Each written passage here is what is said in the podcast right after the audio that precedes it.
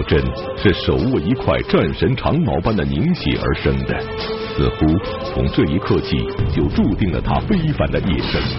然而，天将降大任，必先降磨难。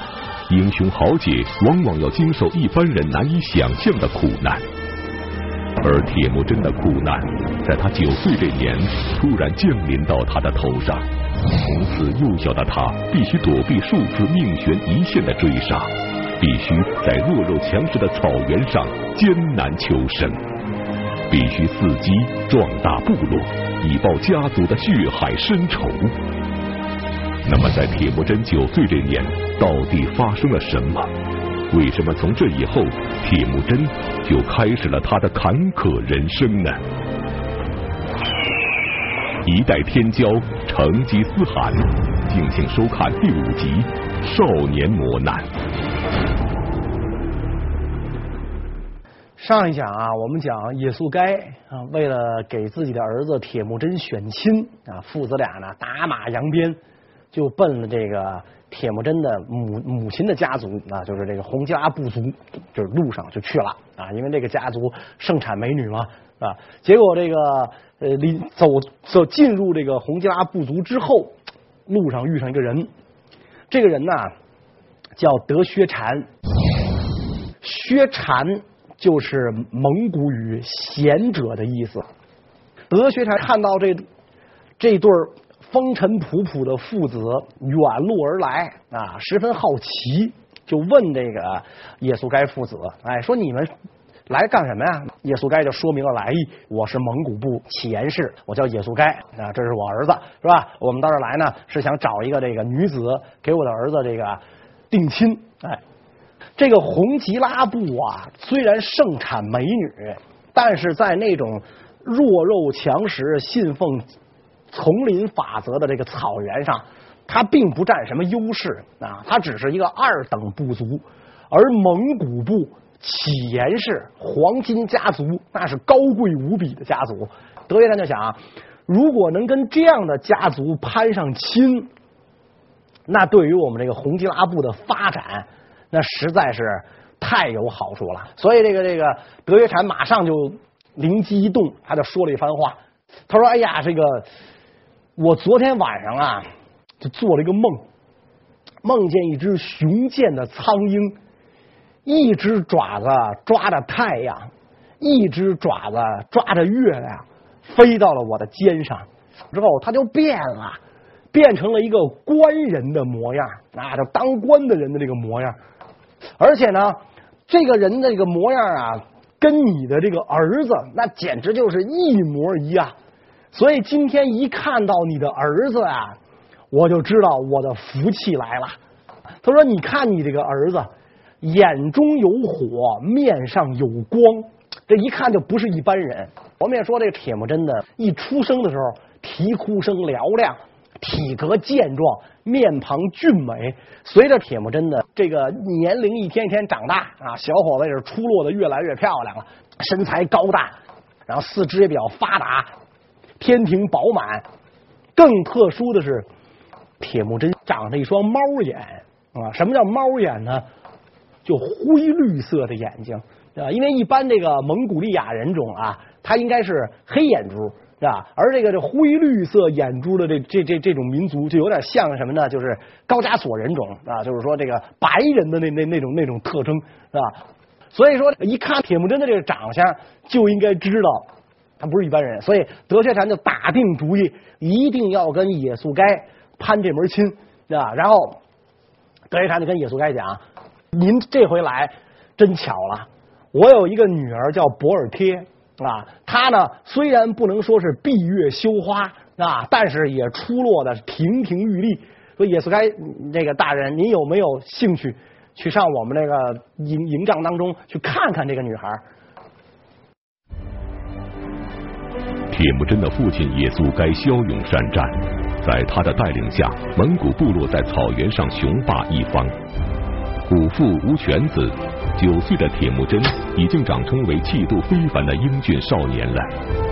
而德薛禅正是看中了这两点，便竭力把自己的女儿嫁给铁木真。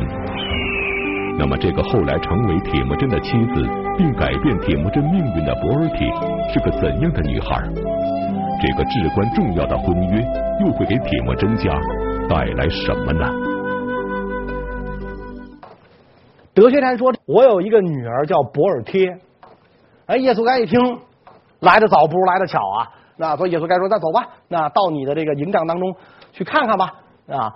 到了这个德薛禅的营帐当中一看啊，果然这个小女子啊，虽然年龄还小，但是亭亭玉立，娇媚可人啊。而且这个女孩呢，年龄比铁木真就大一岁啊。当时铁木真九岁，博尔帖十岁。这个耶稣该当当即就定下来了，好吧啊，既然是这样的话。啊，这个相请不如相遇嘛，啊，就跟你们家结亲了啊。所以这个耶稣该就把自己骑来的马当做聘礼，就交给这个德学禅，向这个德学禅求亲。德学禅啊，这个也明白啊，人家讲抬头嫁女，低头娶妻，是吧？这个自己要嫁闺女了。怎么着得拿糖一下啊？怎么着得得得得推三阻四一番？所以德学禅还得卖卖乖，又怕什么呢？你你卖卖乖可以，你别卖大发了。那你卖大发之后，人家不娶这姑娘了，不是麻烦了吗？所以德学禅就跟这个呃耶稣该就说了这么一番话：呃，你男方应该多次提亲，我们才能答应啊。如果第一次提亲我们就答应的话呢，会觉得我们女方太轻贱啊。但是呢。你这个儿子太了不起了啊！目中有火，是脸上有光，这样的艺人，所以我们不想错过啊。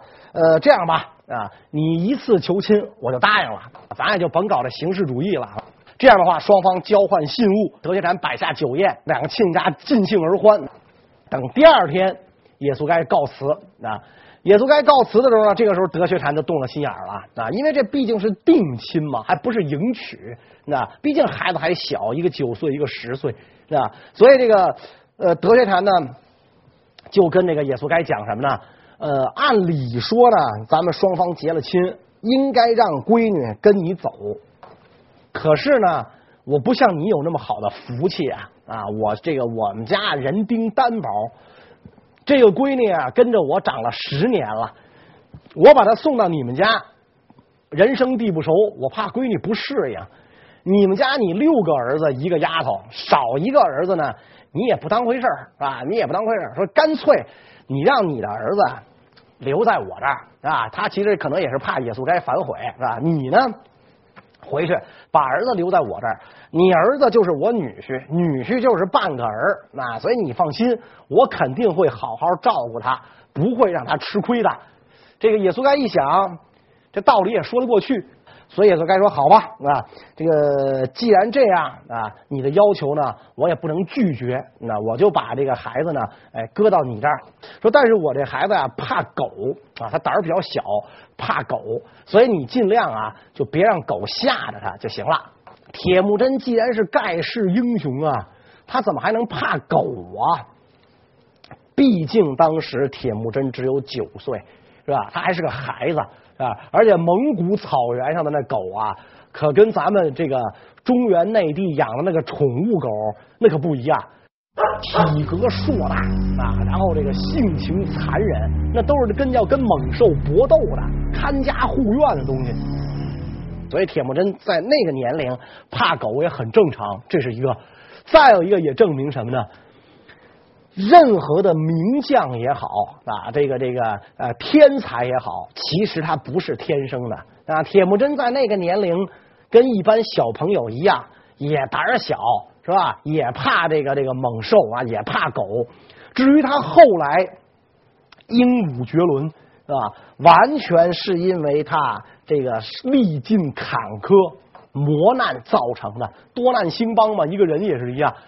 所以这个。呃，耶稣该把儿子留到留在这个亲家这儿啊，留在德学禅这儿，然后再三叮嘱啊，孩子怕狗，别让这狗吓着他，是吧？这个这个耶稣该就上马，那就回自己的部落。红吉拉部离这个蒙古部可能路途啊也比较遥远啊，所以耶稣该上马回来，行至半途，觉得饥渴难耐，发现前边森林当中一片空地，空地上有人摆着酒宴，载歌载舞，在庆祝什么？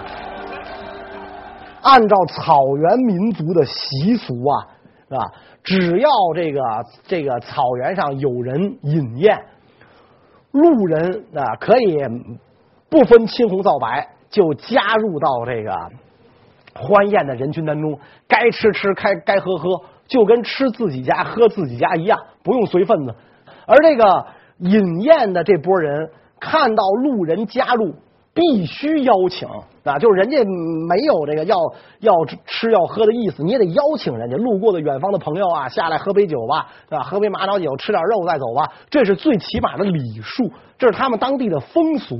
所以这个野速该一看，自然就信马由缰的奔这群人就过去了。天有不测风云，野速该怎么也没有想到。这个载歌载舞的部落为他开启的是一扇通往死亡的大门，同时也拉开了儿子铁木真坎坷人生的序幕，让幼小的铁木真此后历尽了人世间的苦难与离合。那么野速该去的是什么部落？在那里又发生了什么？为什么这次意外会改变整个蒙古部落的命运呢？什么人在这儿饮宴呢？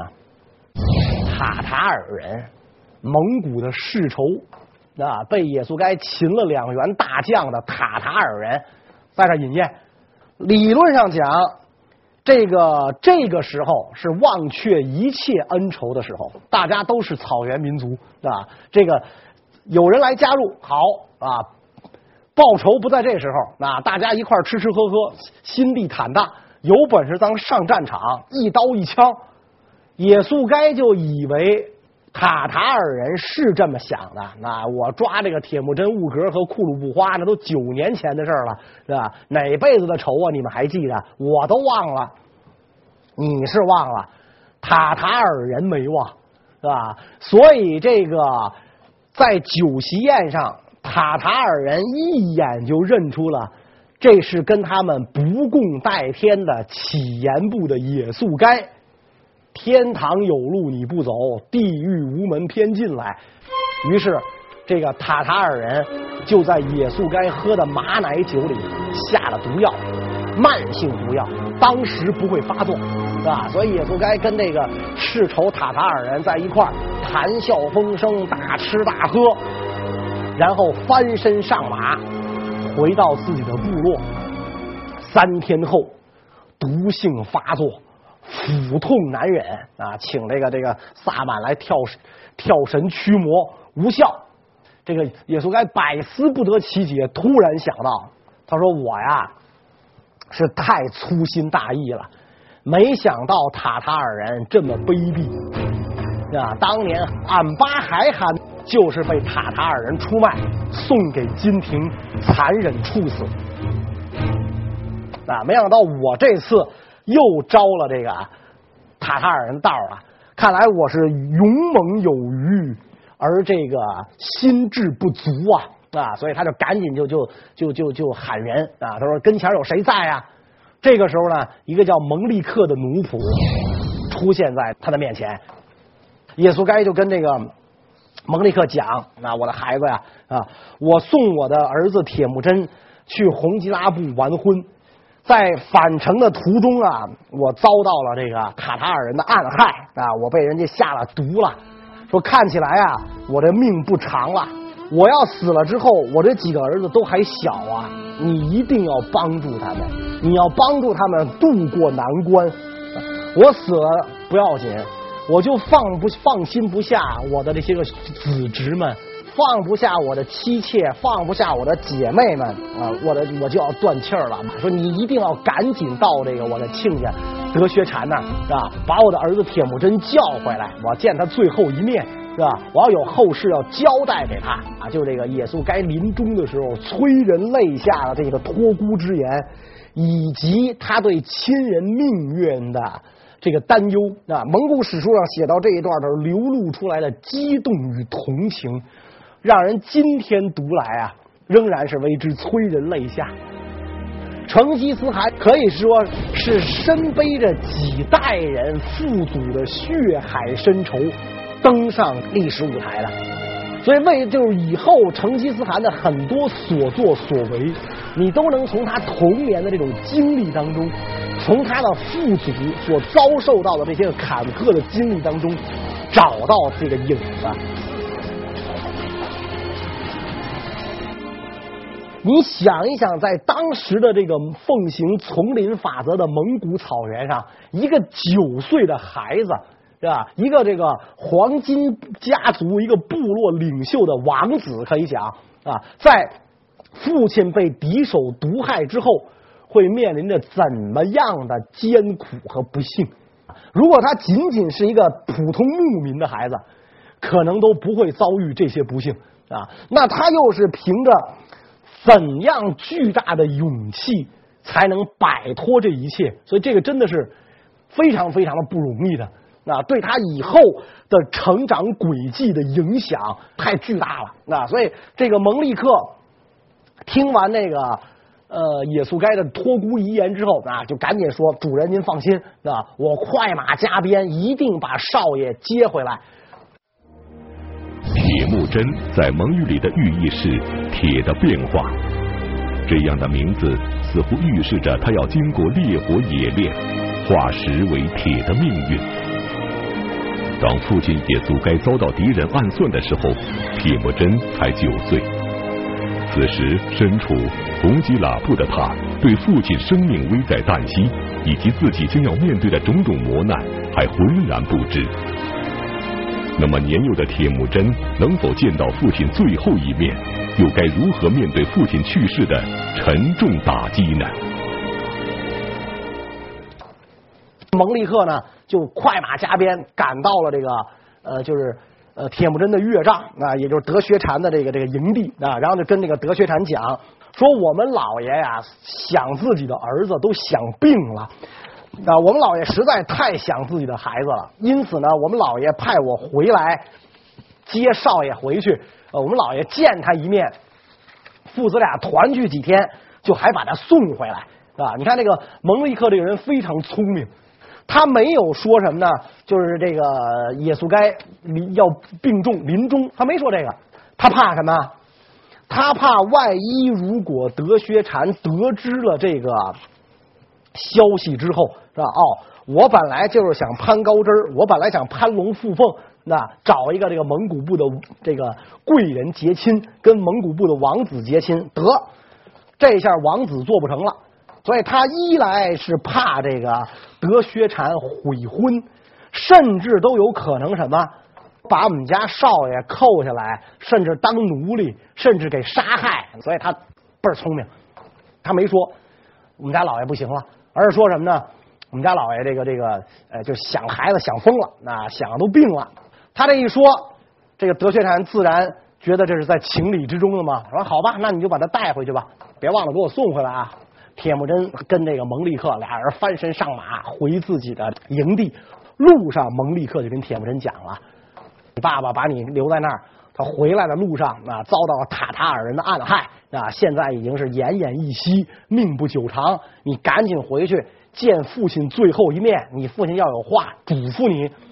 铁木真一听这个啊，快马加鞭，飞一般的赶回自己的部落。可惜还是来晚了一步啊，没能见到父亲最后一面，看到的只是父亲冰冷的遗骸。铁木真一看父亲已经去世了，就扑在父亲的这个遗遗体上啊，放声痛哭啊！这这这刚多长时间啊，是吧？走的时候爷儿俩还有说有笑，然后这个这个还给我这成了亲，我还打算以后这个这个娶妻生子，是吧？让父亲抱孙子，然后一块儿就尽享天伦之乐。没想到父亲在回来的路上就。遭了塔塔尔人的毒手啊！那所以这个这个铁木真放声痛哭。这铁木真哭的时候啊，蒙利克的父亲查拉和老人就过来劝这个铁木真啊，少主人不要哭了，啊，哭也解决不了问题，人死不能复生。既然野速该首领已经被长生天召唤去了，是吧？咱们现在最关键的就是要稳住咱们的部众，是吧？千万不要让部众离心，是吧？然后咱们的这个想办法呀，要发展，那要让咱们这个蒙古的这个这个部落呀发扬光大。现在这个重担就落在你的身上了，你不能玷污了黄金家族这个高贵的姓氏，是吧？所以你别哭了。查拉河老人这番话一说完之后，这个科伦也就止住了悲痛，就安慰自己的儿子：“那铁木真，我的儿啊，那这个查拉哈老人说的对，是吧？所以咱们现在最关键的是要这埋葬你的父亲，然后咱们的部族一定要稳住，绝对不能让咱们部族出乱子。”哎。铁木真跟这个自己的母亲埋葬了父亲，埋葬了父亲，这一家子孤儿寡妇过的是甚是凄凉。耶稣该生前凭着自己的威望，建立了。由他所在的博尔支金氏以及同族的太乙赤乌氏、朱尔乞氏等蒙古牧民组成的强大部落联盟。他的英勇更令草原上的其他部落畏惧三分，不敢轻易来犯。然而，如今耶稣该去世了，部落的联盟便会因为失去强有力的首领而瓦解，其他部落也会趁机欺凌弱小。那么，仅剩孤儿寡母的铁木真一家将面临怎样的境遇？博尔支金氏家族的命运又会如何呢？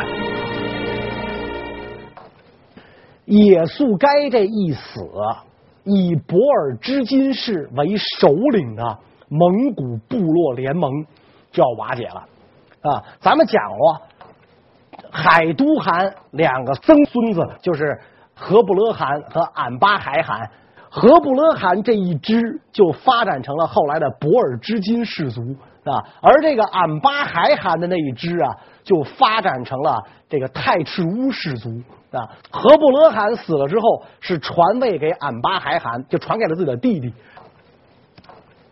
俺巴还汗被这个金国的皇帝在木驴上残忍的处死了之后，这个汗位就又传回到了和布勒系统啊，传给传给了这个何不勒的四儿子忽图拉是吧？然后忽图拉呢，传给了自己的二哥的儿子野速该，也就是说，这个这个首领的位置一直在博尔支金氏手里，所以这个太赤乌氏就很不满意。但是呢。野速该令名远扬，神武过人啊！在野速该的带领下，蒙古民族发展壮大，打败了这个塔塔尔，打败了金国啊！所以，一个强大的领袖在那儿戳着，大众人愿意大树底下好乘凉啊，愿意归附在他的旗帜下啊，好。带着我们去开疆拓土，去抢夺森林、草场、湖泊、河流，给我们这个掠夺来皮毛、牲畜、这个奴隶，所以大家都愿意。那这个时候，太赤乌贵族没有任何怨言。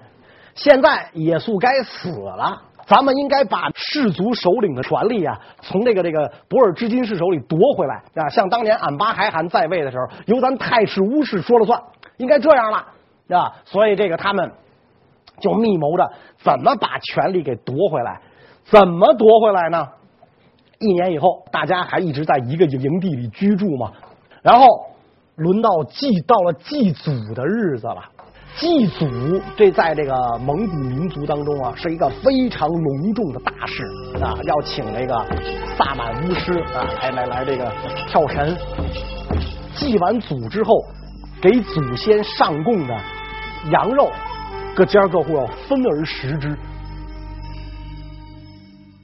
可见当时这个草原上的这个食物啊也很短缺，就是首领家族哦，那也不一定顿顿的都都能吃饱。因此呢，这个到因为给祖先上供的肉一定是最鲜美的肉啊，一般就是一岁的那种小羊羔，最鲜美的肉，所以大家都等着这一顿呢。那么这一次。祭祖了，呃，家族当中的长者就是俺巴还汗留下的两位妃子啊，俺巴还是这个等于是这个呃，他去世了，他的两位妃子比较长寿，一直活到现在，这是家族当中的长辈，他们召集这个祭祖，祭祖的时候竟然没有通知科伦母子参加，等于这个就耶稣该一死，人人走茶凉，就没告诉你们这一支儿是吧？要这个要祭祖，你们你们你们你们要参加，没跟他们说。然后等这个祭祖完了之后，分食这个呃给祖先上供的肉的时候，也没分给他们，人家自个儿就给吃了啊，把这肉就吃了。铁木真的母亲赫额伦其实是一位颇有魄力、具有领袖气质的女人。在丈夫耶速该死后，她便坚强的承担起了整个博尔支金氏家族的重担。九岁丧父的铁木真。此后能够成为世界的征服者，绝对离不开母亲的熏陶与培养。然而此时面对他以耻侮氏族的背叛与排挤，科伦会怎么做？他有力量维护家族的利益和尊严吗？科伦知道这个消息之后啊，非常愤怒，来质问这个俺拔孩子这两位妃子啊，因为科伦非常明白这个。祭祖不让参加意味着什么？意味着我们有可能被逐出这个部落，那这绝对不是一个好兆头。所以我们必须不能让这件事发生。我们一定要维护我们乞盐部的这个尊严和权利。因此，他就要转守为攻啊，就来气势汹汹的来这个质问这个这两个人啊。他说：“你们也做的也太过分了。”耶速该是死了啊！你以为耶速该死了之后，你们就可以为所欲为吗？啊！耶速该还有儿子，耶速该的儿子有一天会长大的啊！你就不怕他长大了成人之后报复你们吗？啊！你就不相信他会发怒吗？啊！为什么不邀请我们祭祖？是吧？为什么不分给我们肉？是吧？说难道有一天你们？离开这个营地，你们把营盘迁走的时候，也不通知我们一声吗？科伦说的是义正辞严，就质问这二妃。二妃也不是吃素的，是吧？马上一一一句一句这个怨毒的话呀，就顺这个嘴里就就喷出来了啊！看来这个忍了很多年了啊，忍忍了很多年了，就这个太赤乌贵族啊，在在这个博尔支金市光芒的照耀下啊，已经是。做小伏低很多年了，那终于有一天想要翻身了，啊，所以这帮人马上就说，啊，没有邀请你的道理，我们凭什么要邀请你啊？是吧？啊，你你为什么觉得自己就应该被邀请了？啊，这言下之意就是你算老几啊？你可以在你自己的帐篷里边祭祀，你祭祀完了你自己吃肉，跟我们没有关系。我们祭祀的时候绝不会邀请你。你要再说这种话。是吧？你要再想质问我们的话，等我们迁营的时候，就不告诉你，就把你们扔在此地。啊，这这两位老妇人啊，十分尖刻，就当面抢白了科伦一顿。科伦回去之后特别生气啊，这个心潮难平啊。你看耶速该首领去世之后，就这些人反了天了，是吧？这么把我们的孤儿寡妇不放在眼里啊？这这俺拔孩还那两位这个。妃子也怨恨难平啊，是吧？你看那个忽图拉在的时候，耶速该在的时候，我们太赤乌氏忍辱负重啊，忍了这么多年。现在耶速该死了，山中无老虎了，你猴子还想称大王？你还跟我这儿吆五喝六、指手画脚，你算老几呀？是吧？所以回去之后，他们就跟太赤乌的这个当时的当家人叫塔尔胡台。跟他就把这个情况一说啊，塔尔胡台是火冒三丈，是吧？就不要他们，咱们迁走啊，沿着沃南河，咱们迁走，就把他们孤儿寡妇扔在当地啊，让他们自生自灭，看他们能怎么样。于是第二天一早，是吧？塔尔胡台下令迁营，是吧？这个整个泰赤乌氏的这个贵族们啊，带着自己的牧民啊、帐篷、牲畜。拔营而起，就要把科伦那母子扔在当地，任由他们自生自灭。那么，科伦知道了这件事之后，会做出什么样的反应呢？关于这个内容呢，我们下一讲再讲。